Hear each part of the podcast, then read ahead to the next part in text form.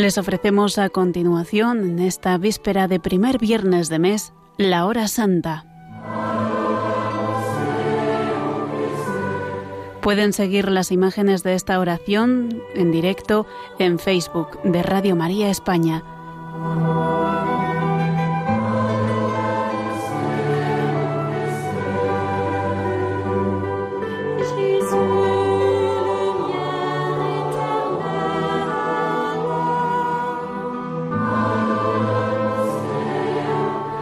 Dirige la oración desde los estudios, desde la capilla de los estudios de Radio María en Madrid, el padre Luis Fernando de Prada.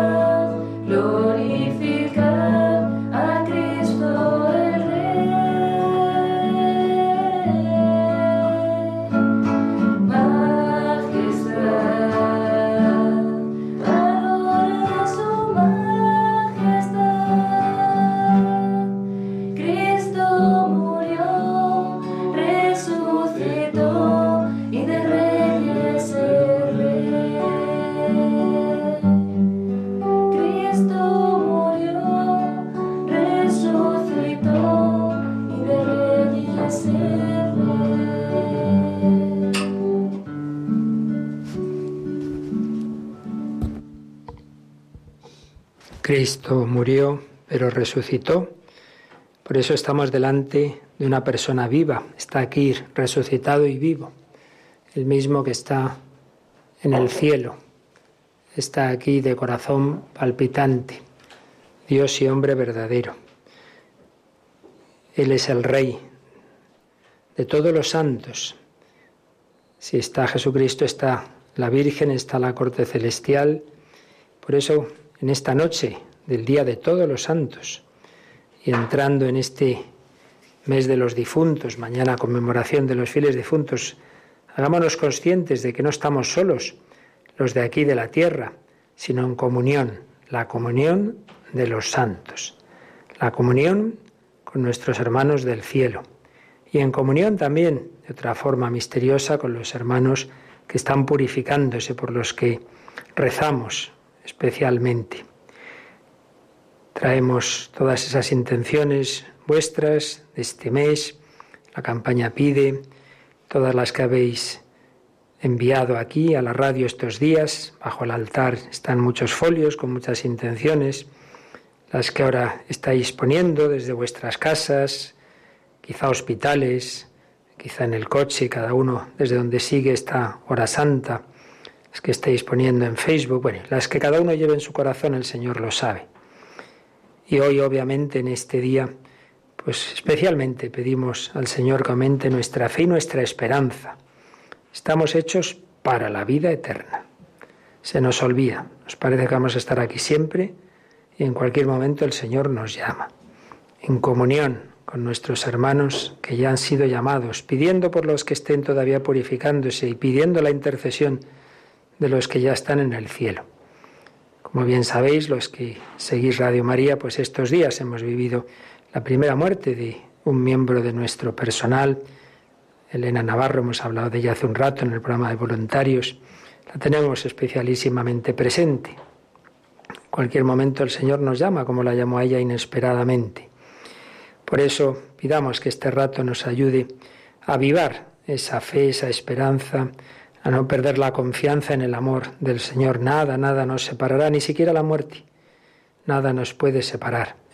Estamos llamados a estar eternamente en la intimidad de Dios, cerca de ti, Señor. Pero para estar cerca de Él en la eternidad, tenemos que ir viviendo y muriendo, por supuesto, en esa cercanía, porque el Señor no nos obliga a nadie a estar con Él para siempre, nos invita. No puede darse un matrimonio de dos personas, se encuentran en una esquina, nos casamos ya. No, tienen que irse tratando, conociendo. Para eso es el noviazgo. Pues esta vida es ese tiempo de conocer al Señor, de aceptar su invitación, de decirle que sí, que queremos estar con Él, unirnos con Él por los sacramentos y luego se consuma la unión en la muerte cristiana. Vamos a pensar hoy en todo ello. Como siempre hacemos este primer momento de silencio, de oración, de acto de fe, de confianza. Aquí está Jesucristo, resucitado y vivo, de corazón palpitante. Queremos estar cerca de Él aquí, en la Eucaristía, para llegar a estar cerca de Él un día, en la vida eterna.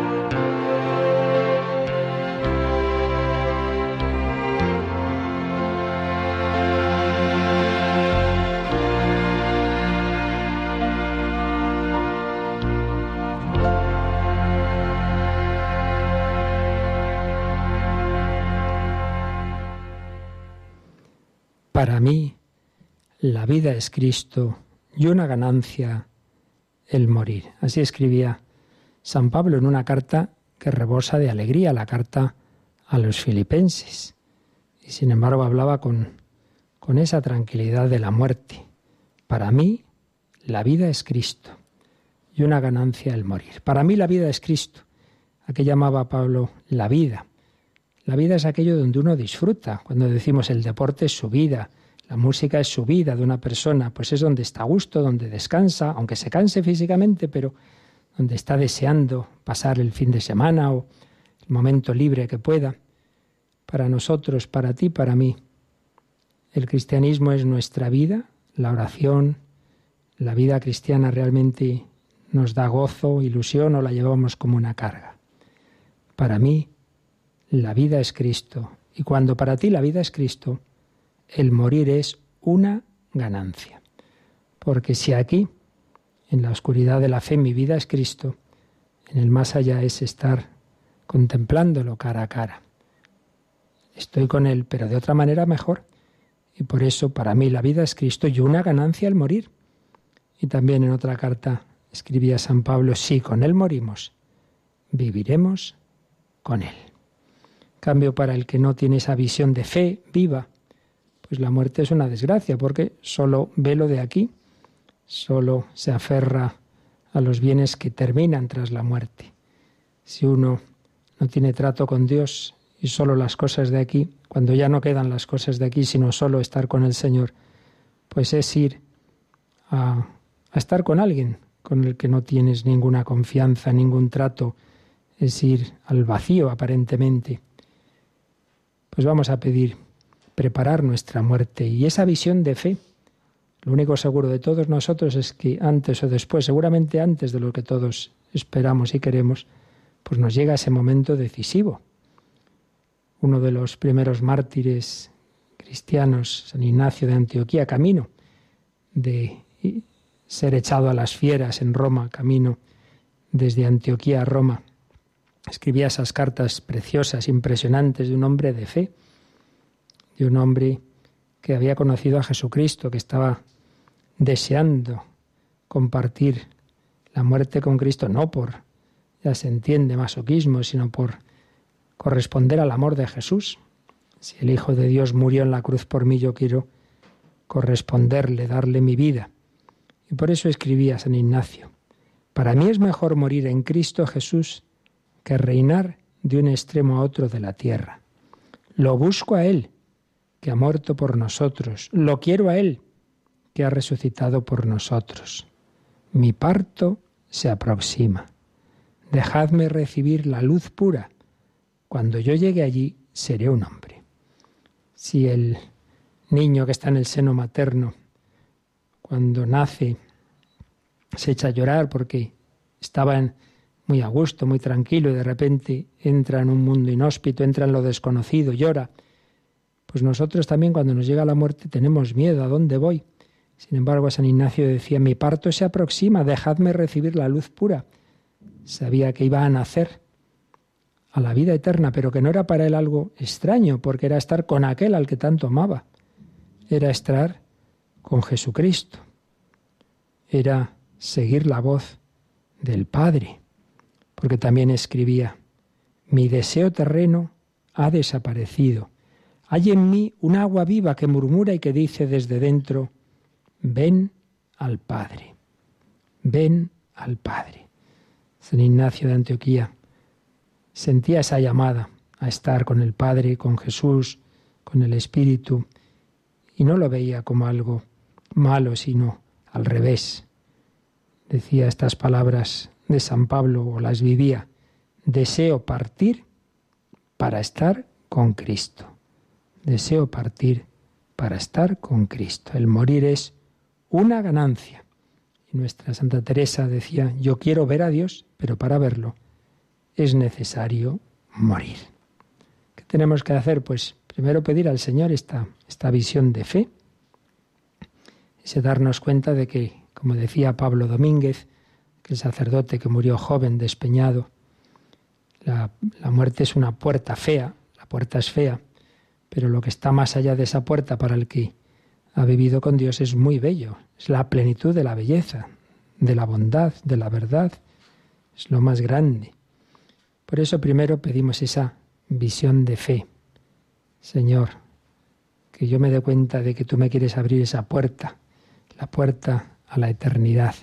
Pero segundo, que vivamos siempre preparados, nunca sabemos.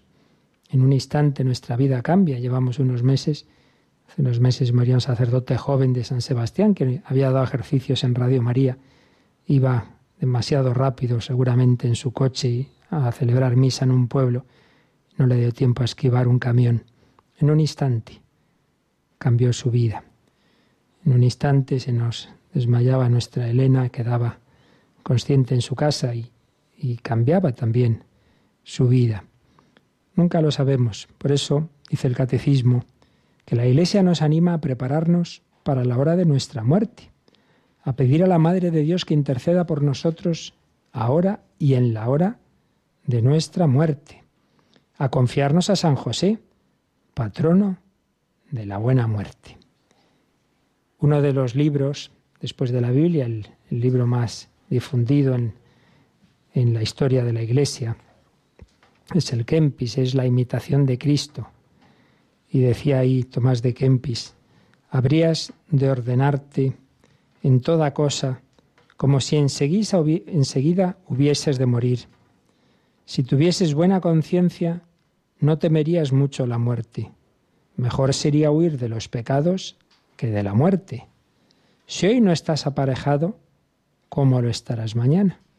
Bueno, ya mañana, ya mañana me lo pensaré, ya mañana me confesaré, ya mañana, bueno, el año que viene volveré a la iglesia, ya dejaré este vicio, ya dejaré este pecado, bueno, mañana, sé, esta es la última vez, y así un día, y otro día, y un año, y otro año. Y llega un momento en que la vida se nos acaba. Déjame, decía esa parábola, que este árbol, esta higuera, un año más, si no da fruto, la cortaré.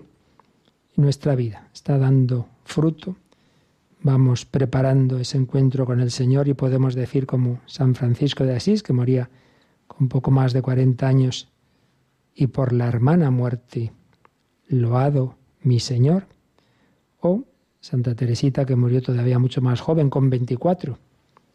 Yo no muero, entro en la vida. No muero, entro en la vida. Esa es la muerte cristiana tras vivir con Cristo, si con Él vivimos, si con Él sufrimos, reinaremos con Él.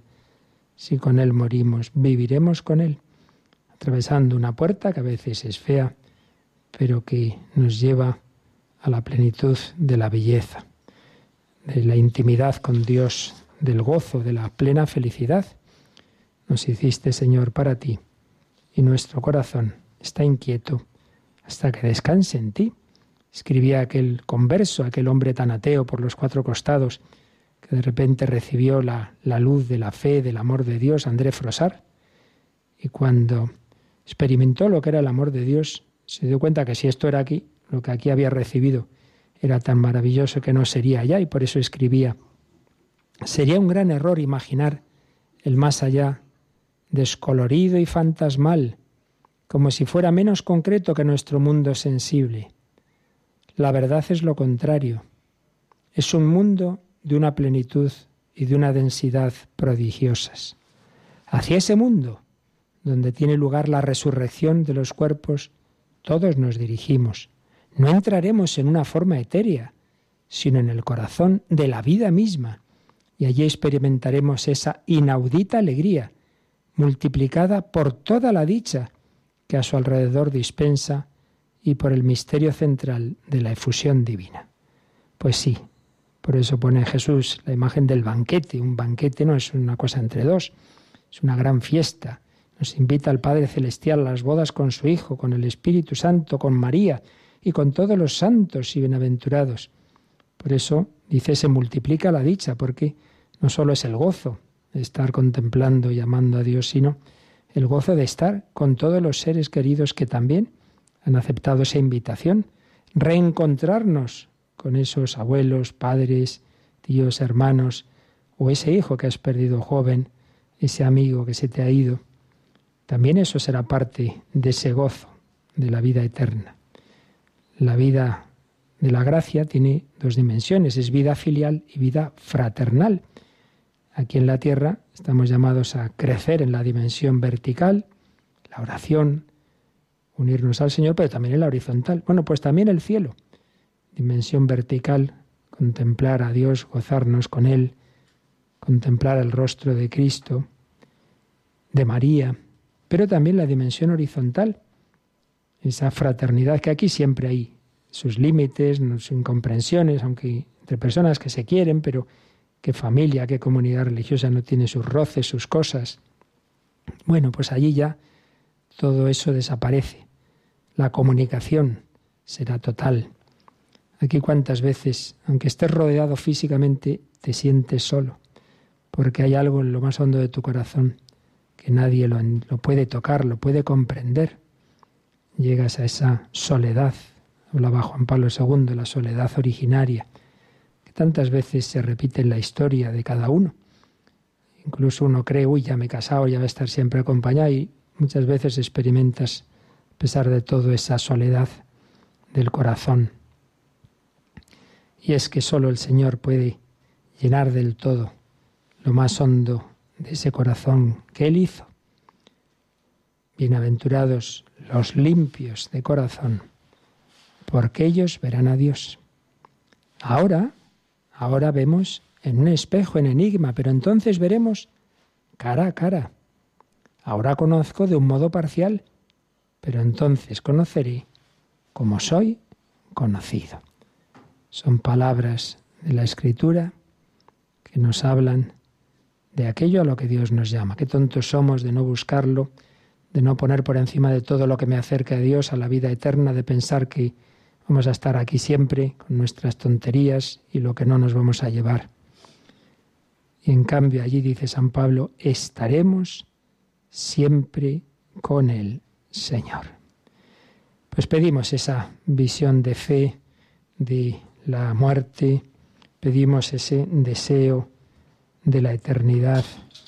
Pedimos ese encuentro con Cristo resucitado aquí en esta tierra para luego estar con Él eternamente en el cielo. Y si os parece, pues vamos a recordar en este momento tantas personas que el Señor pues, ha ido llamando, tantos familiares, amigos. Vamos a hacer ese acto de fe. No, no termina todo ahí, no terminó todo en un sepulcro. El Señor nos ha llamado a esa eternidad. No termina ahí. La muerte no es el final.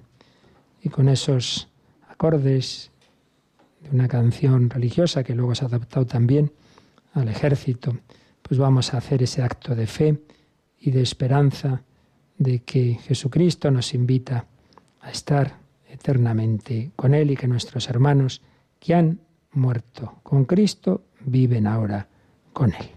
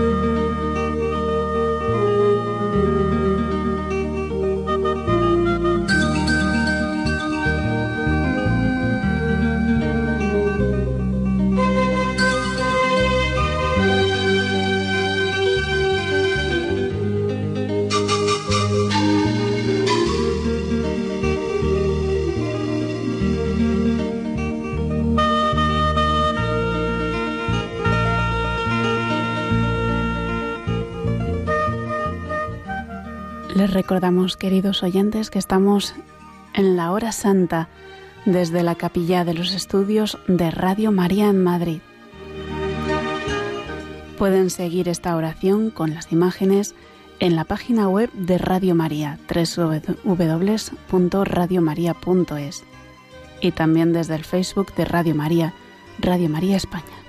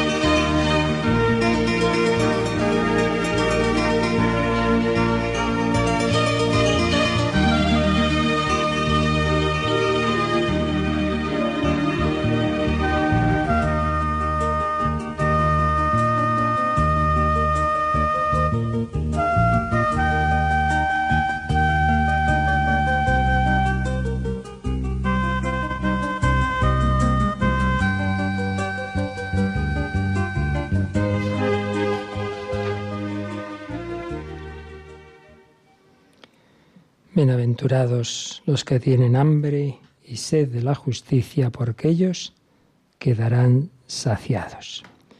Todos esos deseos que todos los hombres tenemos, de verdad, de felicidad, de amor, de belleza, que en esta vida nunca se sacian del todo, quedarán saciados, porque Dios es todo ello, la verdad, la belleza, el amor, la eternidad, por eso podría decir San Pablo, ni ojo vio, ni oído yo, ni cabe en corazón humano lo que Dios ha preparado para los que lo aman.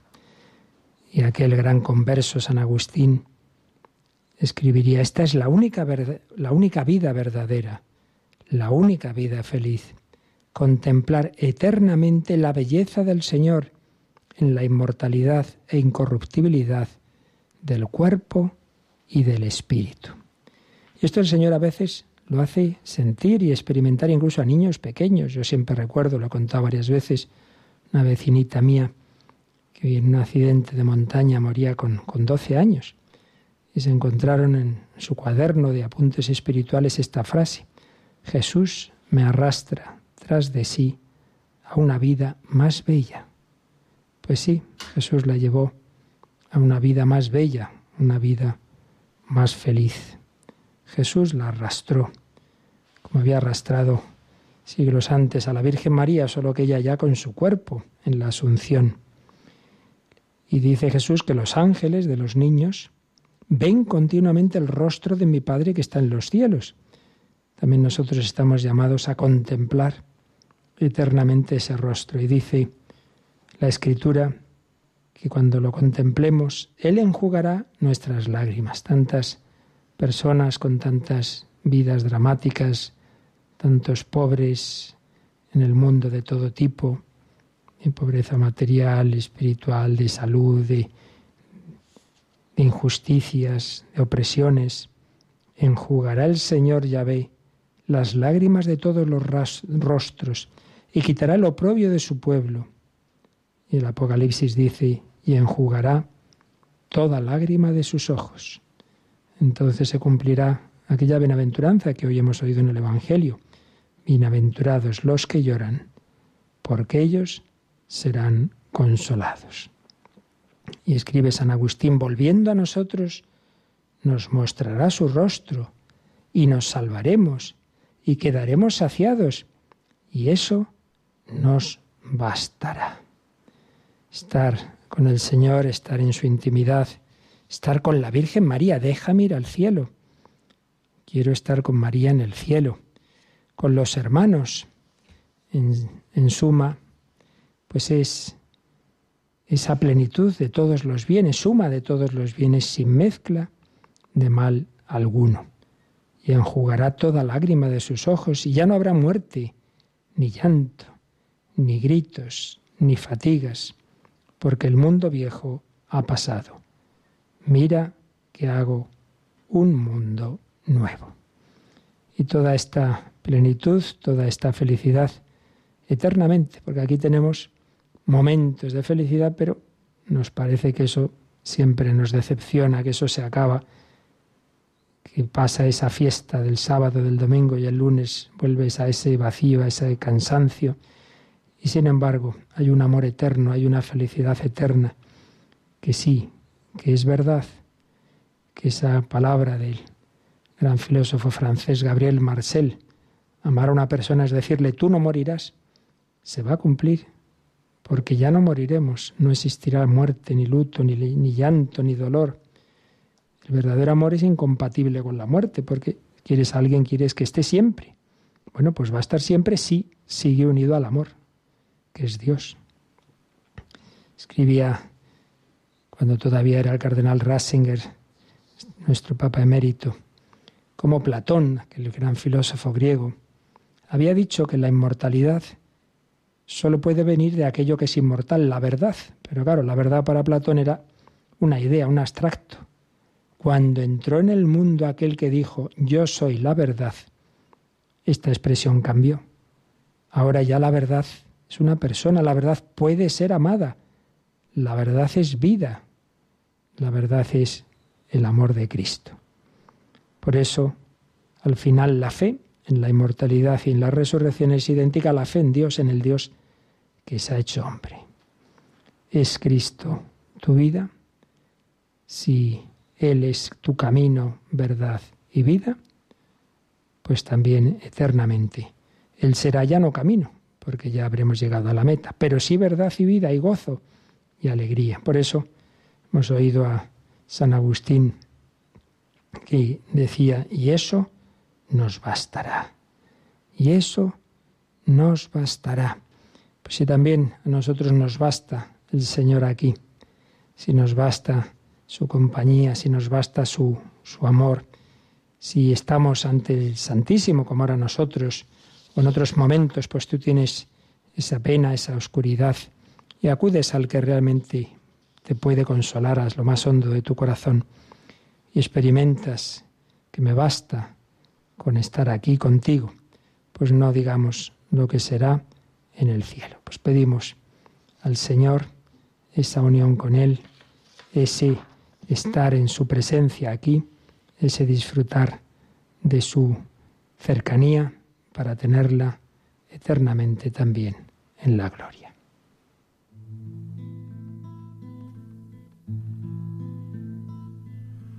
Basta porque sé que estás aquí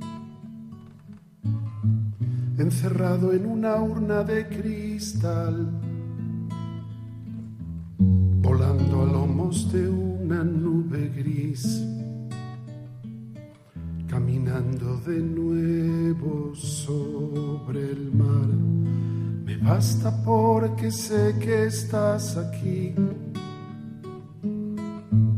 Aunque tardes un poco en regresar, dijiste que habrías de venir. Haz que no nos cansemos de esperar. Me basta porque sé que estás aquí. Aunque no se te oiga respirar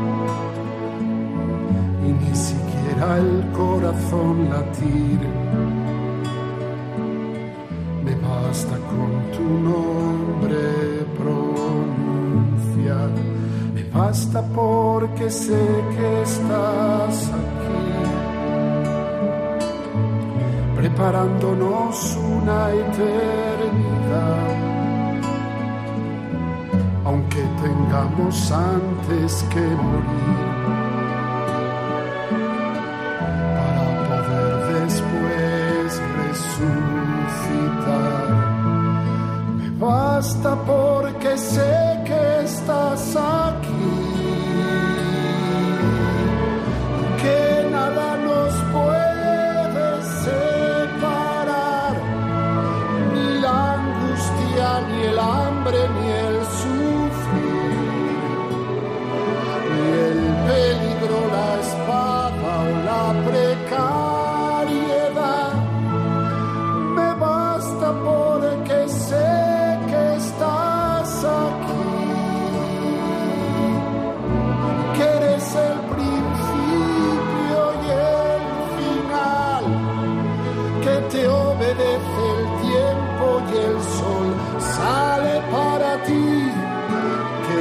das orden al viento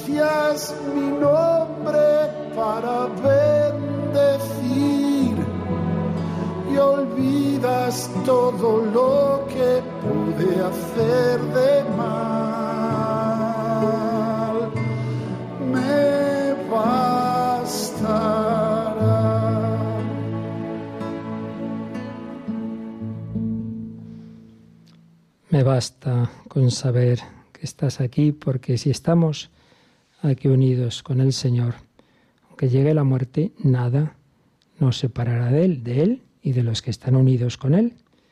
Por eso no es una palabra la comunión de los santos, es una realidad. Y hoy en esta oración final, en este presentar nuestras peticiones, vuestras peticiones, recuerdo que están bajo el altar, pues las que habéis mandado en estos días, y en ese buzón también está como un símbolo de todas esas peticiones recogidas últimamente en las diócesis de San Sebastián, Bilbao, Pamplona, Itudela, Burgos, Calahorra, la Calzada Logroño, recogidas en nuestra web, devuelve a casa, en el correo pide, en el, correo de la hora santa.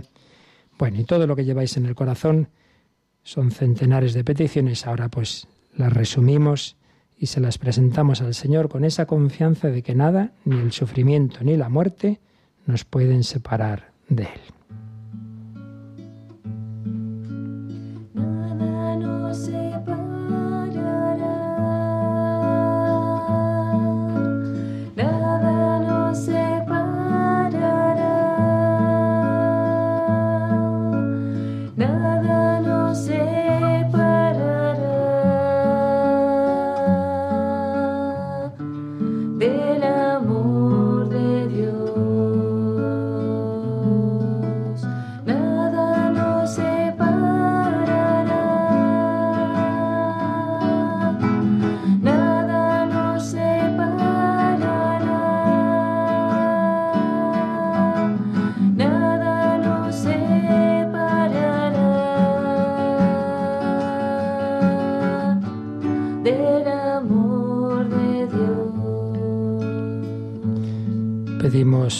Papa Francisco, los frutos del reciente sínodo de los jóvenes, por el Papa emérito que tanto ha escrito y ha hablado de la vida eterna, de que se prepara a la muerte con tanta devoción.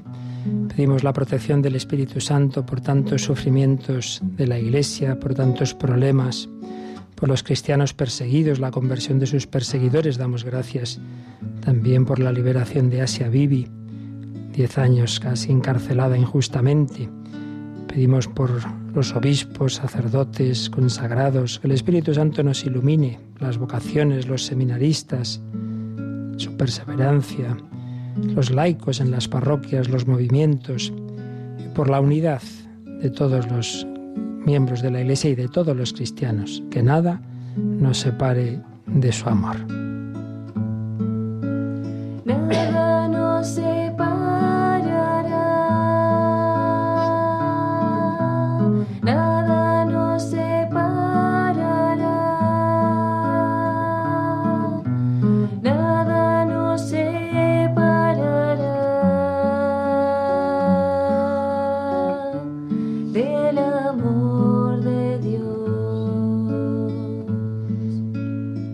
Por las naciones, la paz, la justicia, la libertad en España, Nicaragua, Venezuela, Siria, tantos países con dificultades, por los migrantes, refugiados, los pobres, las víctimas de las guerras, de las catástrofes naturales. Pedimos muy especialmente en este mes por todos nuestros fieles difuntos y todas las almas del purgatorio, sobre todo aquellos de, que, de quien quizás nadie se acuerde todos los enfermos y sus cuidadores, especialmente los niños enfermos, los que sufren adicciones, los discapacitados y sus familias, los que tienen enfermedades mentales tan difíciles tantas veces de entender, los agonizantes que con María y José se preparan al encuentro con Jesús.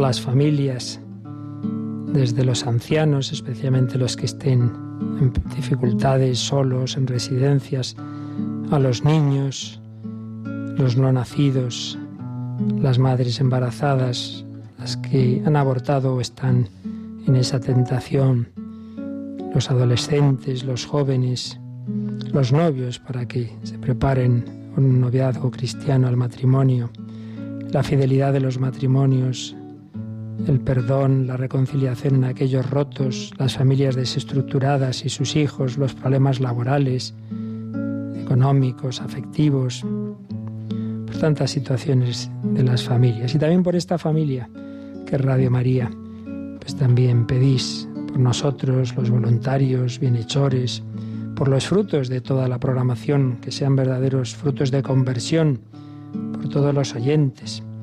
Pero también habéis enviado oraciones de acción de gracias de tantos regalos que Dios nos da cada día, especialmente por sanaciones y conversiones, por la propia Radio María.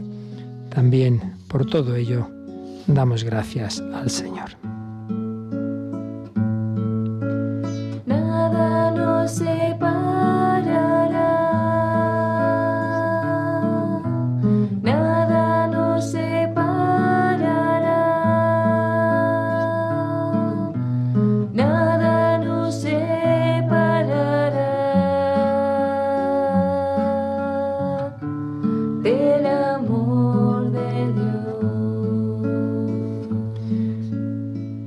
Entre tantos centenares de peticiones, pues como una muestra de todas las demás. Mm, tenemos aquí algunas, obviamente hoy, de parte de tantos voluntarios, bienhechores y personal de Radio María, pedimos por el alma a nuestra querida Elena Navarro, responsable nacional de promoción y voluntariado en casi 13 años, para que la Virgen por la que tanto trabajo la introduzca a la presencia de Dios También por Óscar, que tiene un cáncer que no pueden operar, por toda esa familia con niños pequeños, por una niña, Adriana, con un tumor óseo, que encuentren la manera de la curación.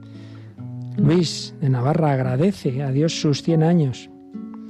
Y como os decía, pues las peticiones recogidas en esas diócesis que antes mencionaba, por ejemplo, encontrábamos esta por mi hijo para que salga de la droga, o por la curación de mi hija y su marido que tienen sida y por su conversión.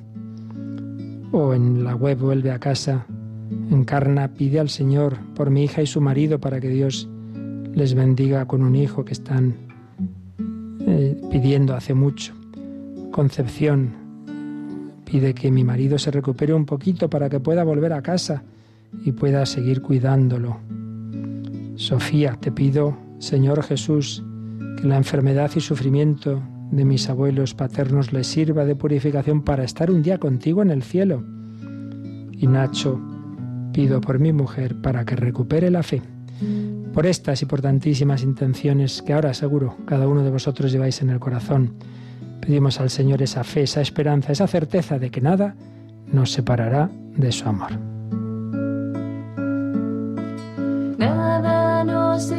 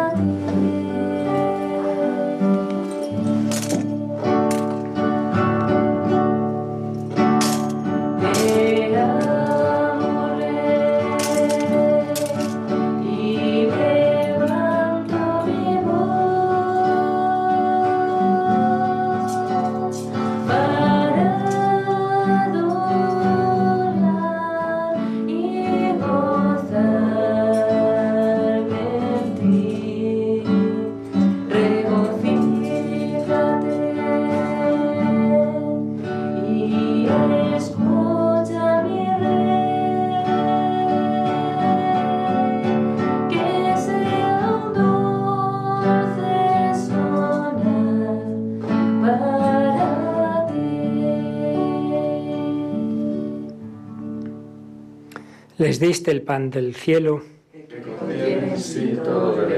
Oremos. Oh Dios, que en este sacramento admirable nos dejaste el memorial de tu pasión, te pedimos nos concedas venerar de tal modo los sagrados misterios de tu cuerpo y de tu sangre. Experimentemos constantemente en nosotros el fruto de tu redención, tú que vives y reinas por los siglos de los siglos. Hemos dicho que este pan del cielo encierra en sí todo deleite, es un anticipo del gozo del cielo. Pues ahora Jesús resucitado nos bendice, los que estamos aquí, los que estáis siguiéndonos por las ondas, por internet, a todos, desde ese corazón resucitado, latiente por cada uno, Jesús nos mira y nos bendice.